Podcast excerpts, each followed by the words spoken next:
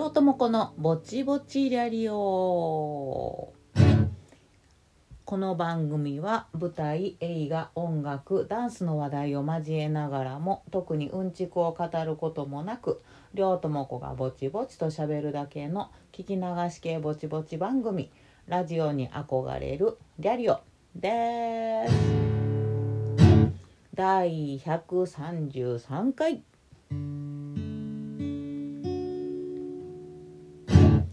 はい第133回2023年5月第1週目の放送です。Happy birthday to you Happy birthday to you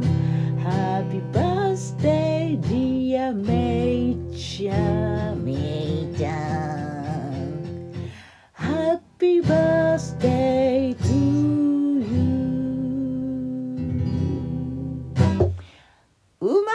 した。めいちゃん私のめいっ子が。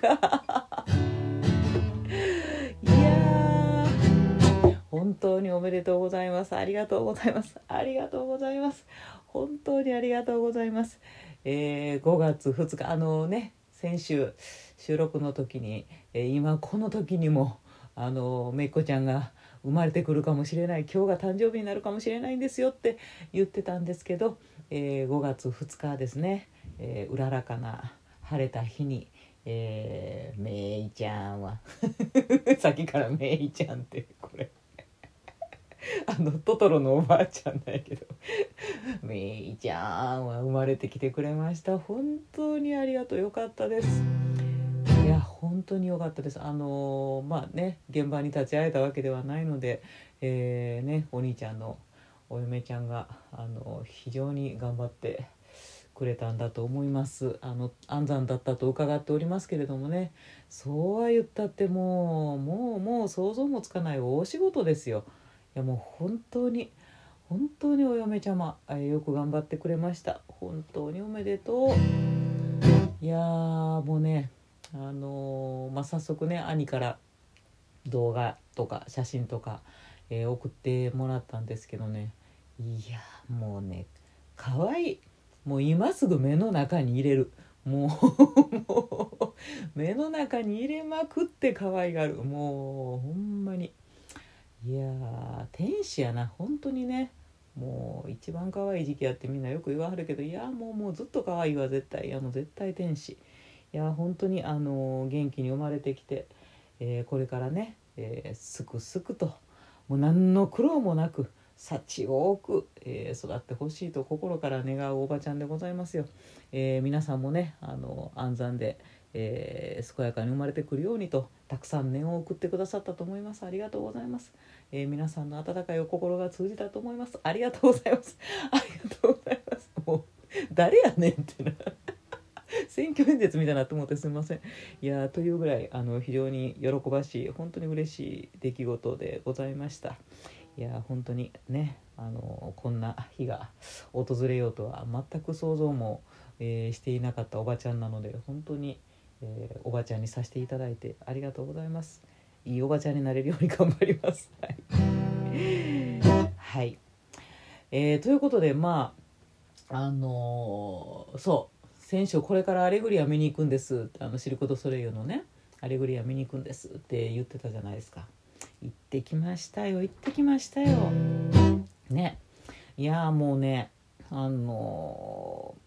まあそうは言ってもアレグリアって初演のその二十何年前の時に本当にもう全部覚えるぐらい見たしまあそんなになんかね久しぶりやけどまあなんかねっていう風に思うかなってちょっと思って行ったんやけどいやそんなことはなかったね。もう、まあ、まずシルク・ド・ソレイユをもう見れんかもしれんって。あのコロナのせいでね。あのパンデミックでもう経営破綻ということになってシルクはいっぺん解散したわけですから。もう二度とシルクのショーを世界で見れることはないんやな。ましてや日本に来てくれることもないんかもしれんなと。もう思いながらね、えー過ごしていたのでやっぱり「おかえり」ってまたまたこんな賞を引っ提げて来てくれたんやなーって。またこの演目をテントに見に入れる日が来たんやなーって。なんか一歩ねテントにねもぎってもらって入った瞬間にね もう涙が。今回あの一人で見に行ったんですけど一人なのに。もう涙がピーって。何を私はここで泣いてるんやろうと思って。まあでもそういう思いを抱えたのは私だけじゃないんじゃないかな。シルク・ド・ソイをすごく好きな人は。みんなやっぱり「おかえり」っていうことに本当にまたやれるようになったことをね。あの本当に感動しましたね。それだけで。いやほんまありがとうでしたね。でも最高でしたよ。あの「アレグリア」という演目はすごく、まあ、シルクを初めて見るんですっていう人にもものすごくとっつきやすいしあのオールハッピーやからなんかこうあのすごいハッピーで入っていきやすい曲もねとても優れててとても最初に見るにもあの何回見ても楽しいいい演目やなと思いますんでね。いやでよくできてるっていう感じでした。もうまた全然違ってたんですよ。あのー、演出も変わってたしまああのコスチュームとかねセットとかもえーと、いろいろ変わってて。で楽曲もねあのー、その曲を使ってたりする新しい曲も入ってたけど、あのー、曲を使ってるけどだいぶアレンジをされててえ、ー、と曲がもう全然違う雰囲気にアレンジされてましたね。割と現代風になってたというか。なんか前の方がもうちょっとアナログな音があの多かったんやけどなんかアコーディオンとかねなんかうん、まあ、パーカッションとかなんかそういううん割と音色が少ないというかねっていう感じやったりしたんやけど今回まあ打ち込みも含め、まあ、同期してる部分もあるけれど、まあ、シンセサイザーの音色が増えたのと、まあ、でもね、あのやりすぎ感はそんななくて、あのサーカスのねやっぱりこのバイオリンとチェロととかのねわびしさびしな泣き笑いな感じの音色っていうのはやっぱ残ってて、まあ、それはやっぱりね捨てがたいからねそこは分かってはるなって感じだね。いやもうどんどんマニアックなトークになってきたぞ。だから音楽も、えーと、この演目の時にはこの曲を歌わはるっていうのがもう前あの毎回決まってるんやけどでその使われ方もね決まってたのが入れ替わってたりしましたね。前「フライングマン」っていう演目の時に使ってた曲が今回はココントーションの女の子のところで使われてたりって何の話してんの まあまあまあまあまあマニアな人には分かるよ。っていうようなこととか。あとファイヤーマンがあの音楽がもう完全にドラマーがもうフルセットお前組みすぎっていう すごいフルセットのフルフルセットのドラムがズドンって出てくるんやけどそのドラマーとあのファイヤーマンが完全にドラッとチャッチャッチャッってブワーってなんかあのセッションであのやっててそれはそれでまたね新しくてかっこよかったですね。で結構私が好きやった三拍子のわびしい曲があんねんけどその三拍子の曲がなぜか四拍子にアレンジされとってうんキモいってそこはちょっとキモいって三拍子の方が良かったって ちょっと思うのはあったりしたんですけどね、まあ、そんなことはあの初見の人はそんなことは思わないと思うんですけど。えー、という、えー、マニアな意見 でしたね。いやでもあのまあ、クラウンがねえっ、と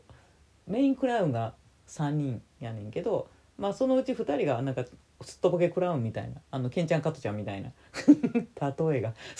加トちゃんケンちゃんみたいな。あのクラウンがいはんねんな。でそれが、まあ、初演の時は、えっと、耳の聞こえへん人がそれをやってはってでもすんごいその人が愛らしいクラウンだったの。なんか若い人やったんやけど若い男の人やったんやけど。すごい可愛らしくって佇まいがっていう感じやったんやけど。またそれとは今回また全然違う演出も全然違う感じであの今回ねそのクラウンが2人ともスペイン人のおおっちゃんお兄ちゃん？やったんですけど。だからスペイン人同士なんかすごいこうひょうきんな感じで「見ろって、お前がやろお前がやろお前がやるイエー!」みたいな。なんかすごいやり取りが可愛かったですけどね。なんかね。そう。あの二十何年前と私が変わったことにはちょっとスペイン語が分かるようになってただからアレグリアっていうのもスペイン語で幸せっていうことやったりするから今フラメンコやってるじゃないですか。だからスペイン語をやっぱり勉強するしであのフラメンコの曲にも「アレグリア」っていう代表曲があったりするんですよね。だからあ前よりあなんか分かるようになってる私って。なんかまあかといってあの歌歌はスペイン語もちょっと出てくるけど英語も出てきたり全然どこの国の言葉でもない言葉であの歌わはったりシルク・ド・ソレイユ語が 歌わはったりとかってするから、まあ、スペイン語ばっかりでもないんやけどなんかねちょっとあこう言ってたんやみたいなとかねあったりして、えー、自分の変化も感じたりして楽しかったですね。で隣とかさ周りにさなんかいろんな人が見に来てるじゃん。で私一人やったからさ別に喋る人おらんからさ座りながらさあの周りの会話を聞いてたりするけどさもう隣が老夫婦ですごい可愛いおじいちゃんおばあちゃんが座っててで後ろにあの家族連れでちっちゃい子を連れてるお父さんお母さんが座っててでも子供はもうずっと喋ってんねん。もうあれいやあれあれ今光ったあれ今光った今動いた動いたとかでなんか でもさすがにブワーとかブランコとか始まったらシーンって。なんのね。でもう素直な反応よね。なんか揺れてブワーってこっちに来てる「あこっち来るこっち来る」とか言って「かわいいの」とう。るさいとか全然お前でもかわいいのもう。お前この年からこんなすごいもん見せてもらってどんな大人になんねんと思って。なあほんますごいで。ええー、もん見せてもらったなお前今日は。一生覚えとけよって。思いましたね。で老夫婦はさなんか最初あの奥さんおばあちゃんの方がなんか無理やり連れてこられた臭いような空気で。でなんかお父さんが誰かのつてでチケット取ったみたいなもろたかチケット取ったか分からんけど。でなんかなんなんやろねみたいな感じで最初あのおばあちゃんの方が言うてやって。で何なのかしらねってこれはなんか曲芸ができるあの飛んだり跳ねたりできる人と体の柔らかい人とかが出るの？とか言って。言ってて。すごい可愛かったの。ほんでなんか途中でだんだんこうこの凄さが分かってきた。多分初めて見に来たったんやと思うんだけどだんだん凄さがこう分かってきはって。で あの第2幕もう最後の方のすごい大きい空中ブランコがあの大勢でねブワーって一斉に4人が飛んだりとかってするような空中ブランコがあるんやけどえその演目の時になったらもう2人がこう一斉にバーって飛んでもう2人のところの空中ブランコにバッてあの受け止めてもらったりするっていう大大技が何個もあってさ。でそれ見た時さすがにもうおばあちゃんが「ああこれはもうよっぽど練習しなきゃいけないわ」って言われて「いやよっ練習」いや練習したからってできんよって 普通の若者が普通に練習したからってできんよっていうレベルやけど。いやこれはよっぽど練習しなきゃダメだわって言い出して。で、まあ、結構夢中になってはって。でその空中ブランコであの1人キャッチがあの損なってしまって1人女の人があの落っこちちゃったのね。で落っこちてもまあ下に網があるから危なくなくてビヨーンってなってでもお客様は「落っこっちゃった」っていうのがちょっとショッキングな感じがっていう空気が流れるんやけどでもなんかあの落っこっちゃった後にもそのおばあちゃん「うんこれはご愛嬌ね」とか言って。可愛く温かくね見てましたけどね。いやもう最高でしたね。いやもう本当に。もうそのさあのまあもともとサーカスってロシアとかすごく曲芸し師がね多かったり体操選手もロシアの選手ってすごい優れてるじゃないですか身体能力が。でその訓練のね施設がやっぱり優れてたりとかするからあのオリンピック選手とかにも多いわけなんやけどだからまあシルク・ド・ソレイユもその体操選手やったりしたっていう人たちが入ってきてたりとか元オリンピック選手とかいっぱいゴロゴロ出てますからねっていう人たちが出てるので、あのー、その大きい空中ブランコなんかは特にそのキャストの半分以上がねロシア人かウクライナ人なんですよ。でウクライナもね同じロシアと同じ本当に同胞というすごく仲良しな国やったわけなんででね同じようにあの質の高い、え、レベルの高い技を見せる人たちがすごくたくさんいてさでシルクにも昔からウクライナ人ロシア人っていうのはたくさん在籍して同じショーをやってたりする。だからそのブランコの中にも今回ロシア人とウクライナ人が半々ぐらいいてさでもその人たちがこうもう手離されたら落っこちるっていうそのさすごい命がけのさ手のキャッチっていうのをさお互いさ息をね読み合ってあの完璧なまでに信頼関係を得てやってるわけじゃないですか毎日毎日。っていう姿を見るとさもうさほんと戦争なんて本当にやめようぜってもう誰も幸せじゃないじゃんそんなのって。もうねって思いましたね。なんかもうそのねお互い手を取ってやってる姿っていうのがもうなんか涙なしにはちょっと見られない感じでしたね。やっぱりそこでも感動したしなんかいろんな思いがこうねなんか巡る感じで、えー、非常にこう心洗われる素晴らしいショーでございました。はい。もうあの時代は移り変わってね二十何年前と違ってカーテンコールは動画とか写真とか撮ってもいいですって言われたのでなんか撮ったんですけどもうなんか拍手もしたいし撮りたいし拍手もしたいし撮りたいし。忙しかったなね。でもあの私はショーが始まる前とショーが終わった後にあの必ず自分がどの席に座ってようともうみんなね客派遣とか始まってる時にすごい舞台の近くまで行ってじろじろ舞台を見るんですけど。はけ口とかねあここはこんなこういうふうにあスロープになってるんやとかえこの下はとか上はとかすごい で係員の一応ねあの見張ってるあの係員さんたちが何人か立ってはるから「ああちらからお帰りください」って必ず言われるみたいな。キモいシルクファンなんですけど、はい、すいませんあの悪さする気はないんですけど非常にあの楽しませていただきました。是非ねあの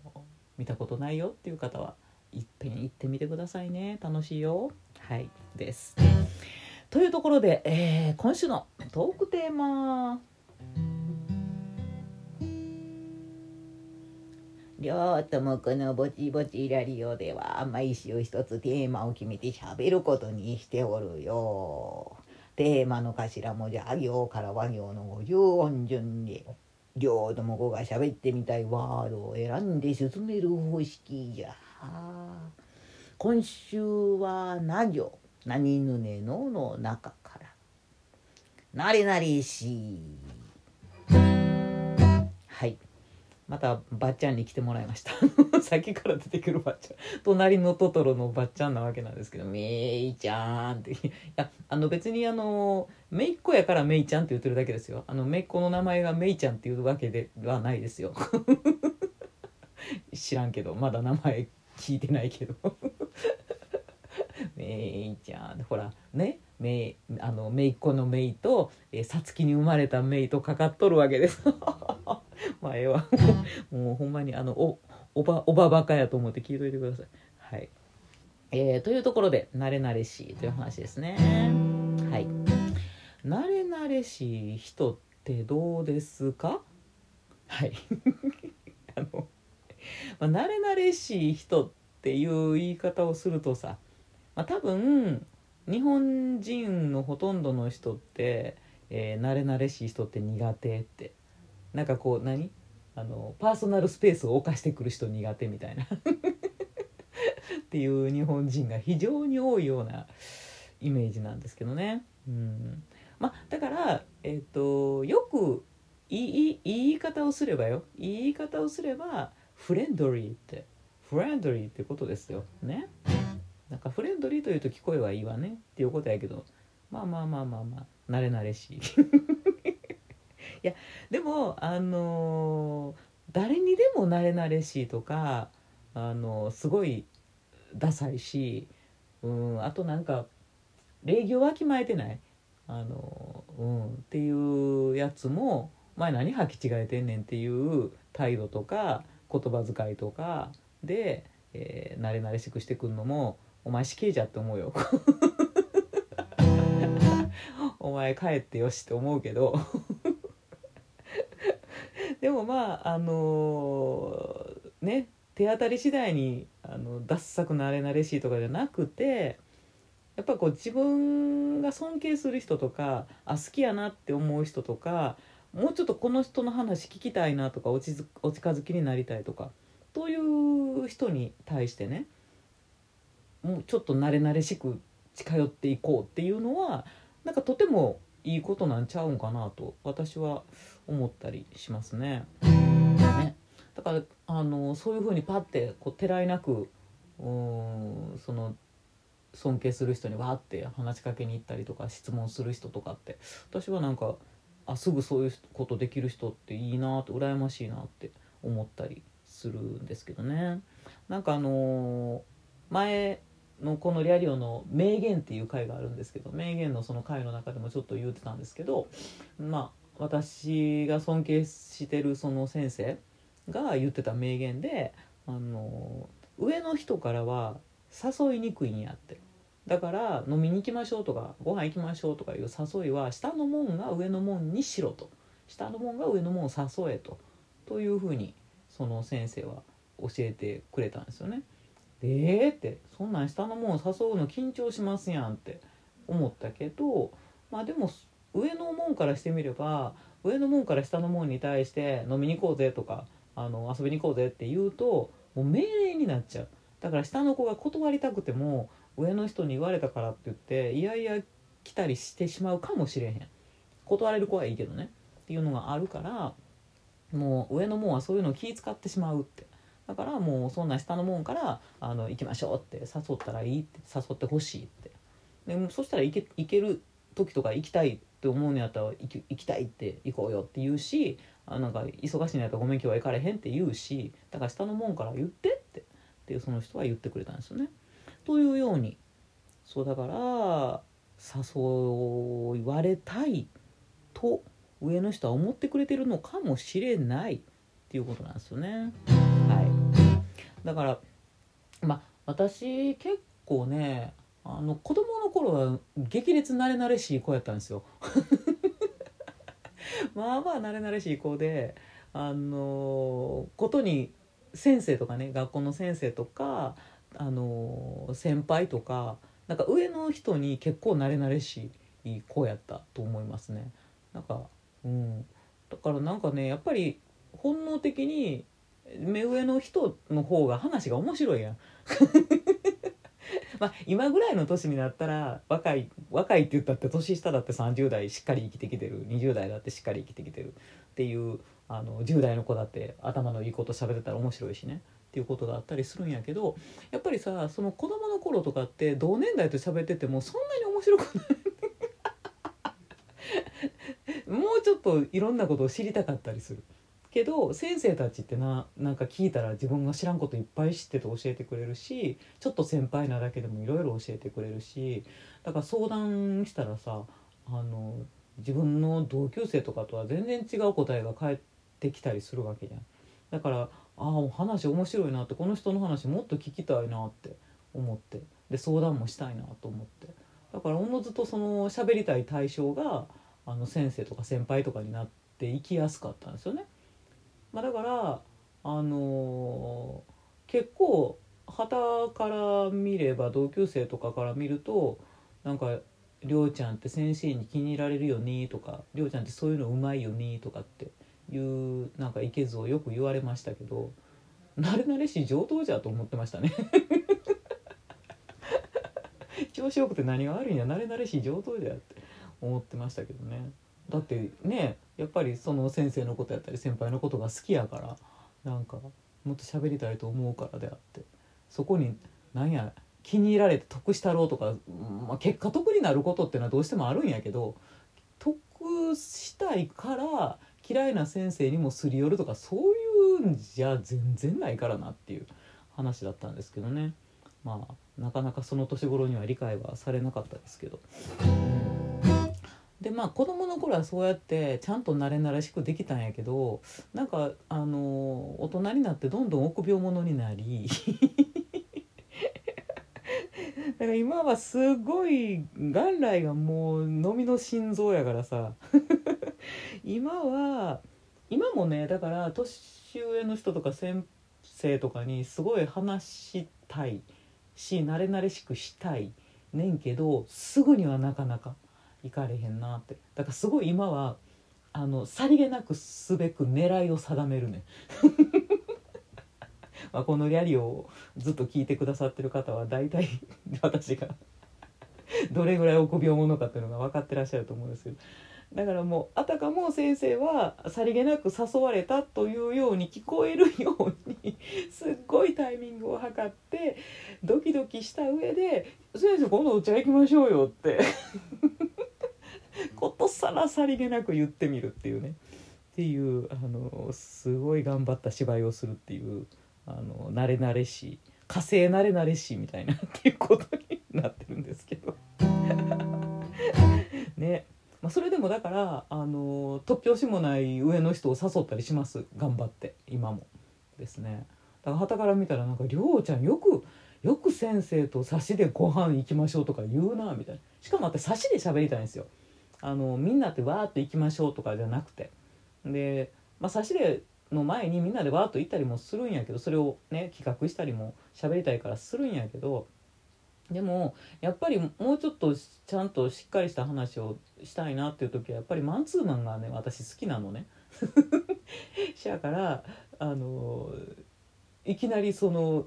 傍から見たらすごい上の先生に向かって「えー、先生ご飯行きましょうよ」とか「飲みに行きましょうよ」とかって。単品で言うので「えりょうちゃん単品で誘ったん?」とか言って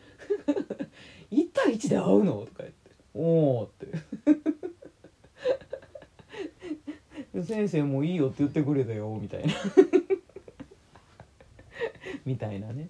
いう感じ、えー、すごくなんかね楽しい時を過ごさせてもらったりするわけなんですけどね。ね。だからもっとね本当はあの飲みの心臓ながらそういうのをね慣れ慣れしを使って、えー、たくさんそういうことをしていった方がいいなって今これからは特にこの年やからこそもう喋りたいと思ってる人たちがいつまでもこの世にいると思えないでしょ？もう。でもまあ年関わらずやな。なんか本当に何があって急にその人おらんなるかわからんってなんか最近ちょっとうん思ってしまうからね。だからまあ自分も含めいろんな人に会えるうちにねあの会っていろいろ喋っとこうって思ったりしますよね。はい。だからまあみんな好きな人にはあの喋りたい人には仲良く慣れ慣れしくしましょう。礼節を持って慣れ慣れしくしましょうって感じやな。だから自分も嬉しいもん多分。あの後輩とかで「えなんで私に?」って。思うかもしれへんけどああなんかなんか分からんけど頑張って誘ってくれたんやってって思ったら自分もその子のこと好きやったらご飯行きたいもんね。自分もその子のこと好きじゃん。でも大抵やっぱりちゃんとこっちを見てえーと、礼節を持ってお茶行きましょうとか言ってくれんねやったらやっぱりその子の気持ちは嬉しいからえこいつ嫌いって思わないような気がする、ね、だからやっぱりそういう人とはね。誘ってもらったら嬉しいなと思うから、えー、後輩でもねあの年下の人でもあの私のこともうちょっと喋ってもええでと思ってくれてたら誘ってくれたら行きますよ。い。いですね。はい。だからもうさうちの夫がもう超絶超超絶慣れ慣れしいんですよ。超絶。いやこれ褒めてんねんで。超絶慣れ慣れしくてあの外人なんですよ本当に。外人で思ったことパッてすぐ言えるし「飲みに行きましょうよ」っつって別にそれに裏もないし計算もないし。でだからそういうこと本当にてらいもなくパッパって言えちゃう人やし行動に出せちゃうっていう人なんですよ。だからでまあうちの夫って私より一回り上やからさまあ言うたら普通のね皆さんの目で言うたらおじいちゃんの年齢に差し掛かっとるわけなんやけどだからそのあのうちの夫から見る先輩っていうのはもう もうおじいちゃんたちなんですよ。だから巨匠っていうレベルの人たちになってるからもう私なんかが声かけれへんぐらいの巨匠たちな人たちが彼にとっての上の人になるわけだからその人に対してあのそうやって慣れ慣れしく誘っていくのででもね見てるともう巨匠すぎてその彼にとっての上の人たちっていうのは。巨匠すぎてもうねここここになってるの。孤独もすごいのよ。だからあのーもう本当にその巨匠たちはもうねみんな口を揃えて言うのが友達がいないって言わはる。でもすごい人たちやったりするんですよ。も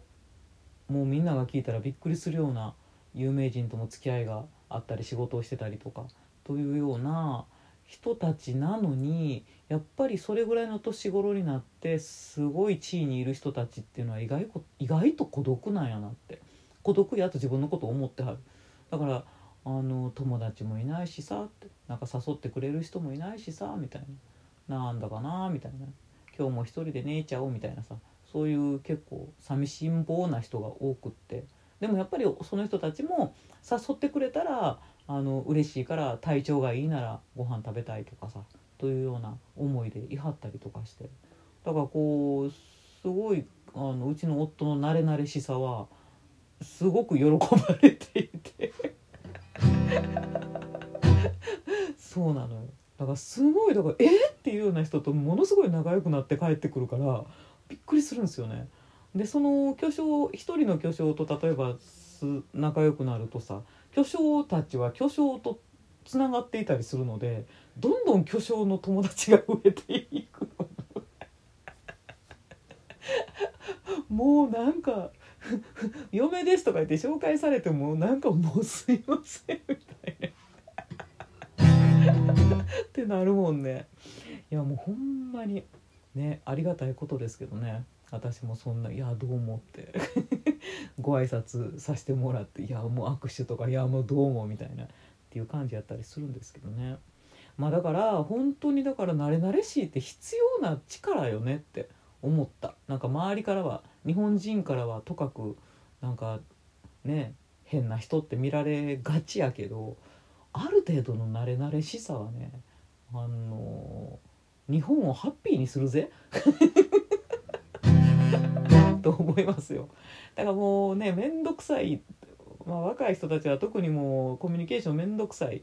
ていうね会うとか会わんとかっていうのが面倒くさいっていうことが増えてる世の中かもしれないんですけどね。あえてそこはちょっと好きなとこには慣れ慣れしく行ってみませんか？ね。あのそう。正しく礼儀正しく慣れ慣れしく。ぜひちょっとそんな風になっていきたいなと私も思っております。はいはい、というところでですね次回ですね、えー次回のトークテーマは「ハヒフヘホ」でございまして「変装」変装というテーマで喋ってみたいと思います。えー、ツイッターでは「ハッシュタグりょうともこ BBRR」でつぶやいていただけたら嬉しいです。えー告知はいなんななんと今日ですよ今日今日。今日配信日の今日、えー5月6日土曜日、えー18時開演で、えーフラメンコを踊ります、えーなかなか白熱の大舞台、えー大群舞ですね。はい、えースタジオトルニージョフラメンコ公演「渦2」というフラメンコ公演ですね。銀座のブロッサムホールにて。ということで、えーとね、新富町の駅からすぐです。っていう、えーホールですね。6時からですから。あのーまだねえっ、とお席はあんまりもういいお席はないんですけど2階席とかでよければ、えお席がまだご用意できますのでおっと当日やんけ。今からでも6時やったら走ったら間に合うかもね。っていう人は、えー、両友子に何とかしてご一報ください。はい、そしたら、えーチケットを用意させていただきますのでね。はい、というところで、えー皆様良い1週間をお過ごしください。両友子でした。